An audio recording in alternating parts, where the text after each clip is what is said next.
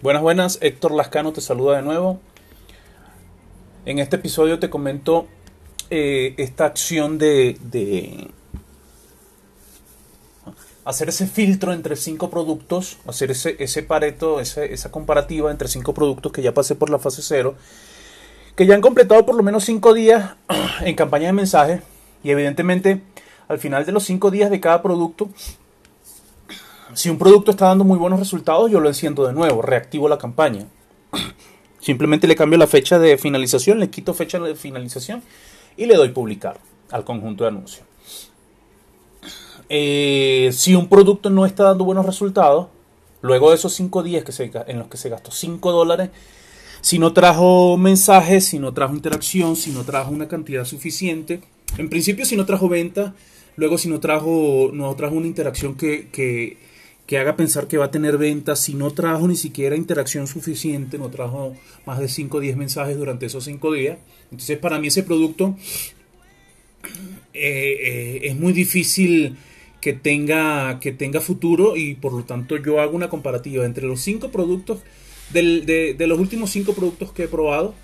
o mejor dicho, de todos los productos que he probado, los, comparo y veo cuál tuvo ventas en principio, cuál, cuál, cuál de ellos tuvo más mensajes, cuál de ellos tuvo más interacción y cuál de ellos tuvo un comportamiento más aproximado a lo que, a lo que uno esperaría para un producto exitoso. De esos cinco productos selecciono uno, el más exitoso, si es que apareció, si es que sale un, un producto con buen potencial, lo selecciono y lo pongo en la lista de los que van a ingresar a la fase 1 y empiezo a hacerle el checklist de la fase 1, que sería ya las ventas en automático.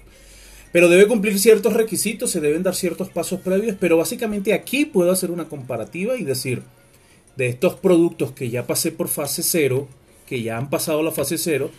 estos productos no van y definitivamente desecharlo, a pesar de que no se desecharon en un principio, en el primer paso, eh, por intuición y por ciertas características, esta primera prueba nos permite decir, este producto no tiene sentido, este producto no tiene mercado, este producto no, no voy a lograr escalarlo en ningún momento.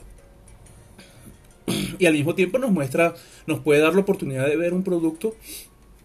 o más de uno muy posiblemente, más de un producto que tenga buen potencial y ese producto que tenga buen potencial con toda la información que recopilamos en esta fase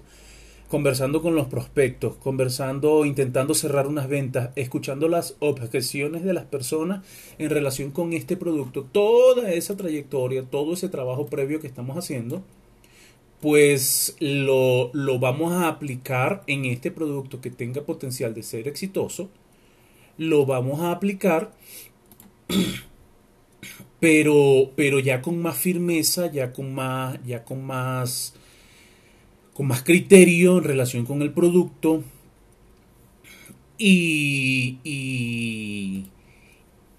vamos a tener una fase 1, una fase 1 que es la fase siguiente, bien, bien interesante y con, con pie firme y con cierta certeza, con ciertas certezas en relación con los creativos, en relación con los dolores, en relación con el copy, en relación con, con, la estructura de la página web que debemos armar para poner este producto en una venta en automático. Entonces, eh, este trabajo que hago lo hago con la intención de que mi siguiente paso, mi siguiente fase, que es invertirle dinero, un poquito más de dinero, por supuesto, diario, a este producto, y buscando un objetivo de ventas en automático,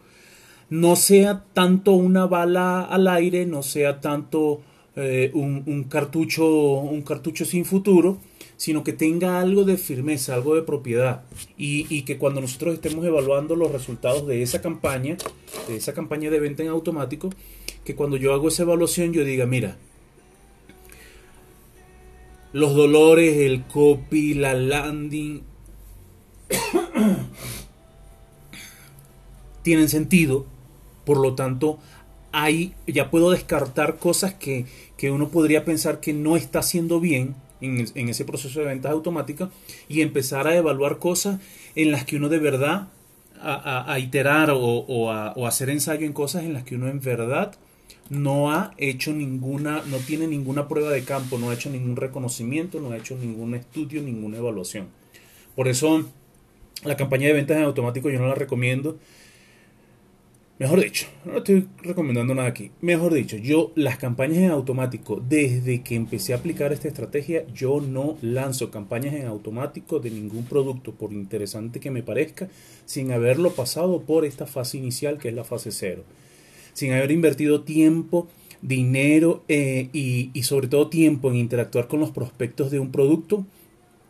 para conocer mejor yo al producto, para conocer mejor al, productor, para conocer mejor a la gente que está interesada en este producto,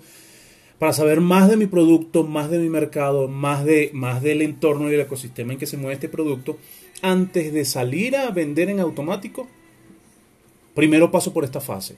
Así me curo yo en salud eh, emocional y mentalmente y dejo de, estar rompiéndome el coco cuando veo los resultados de mis campañas de automático de venta en crashing no son los que yo espero, ni se acercan, ni se aproximan. Entonces decir, ay, tengo que cambiar el copy. ¿Será que el copy no me está...? No, no, no. Hay cosas que, que ya de una vez aplicando esta fase, pasando un producto por esta fase, yo llego con ciertas certezas, con ciertas certidumbres, con, con un nivel de incertidumbre en relación de ciertas cosas muchísimo menor, muchísimo menor que si no hiciera esta fase. Entonces, eh, esta es la razón de ser de por qué paso, paso varios productos por fase cero, por qué hago una comparativa entre ellos, porque uno puede pensar que un producto es muy bueno,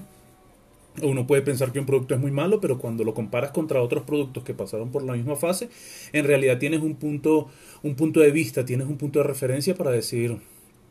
en realidad este sí tiene potencial o este no, porque lo estás comparando contra un patrón de referencia pues, entre ellos mismos.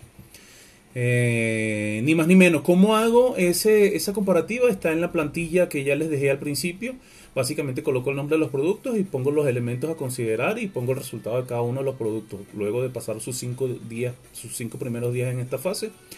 Y allí se ve, se puede ver en blanco y negro cuál es el, el producto que más tiene potencial en comparación con todos los que ya he probado.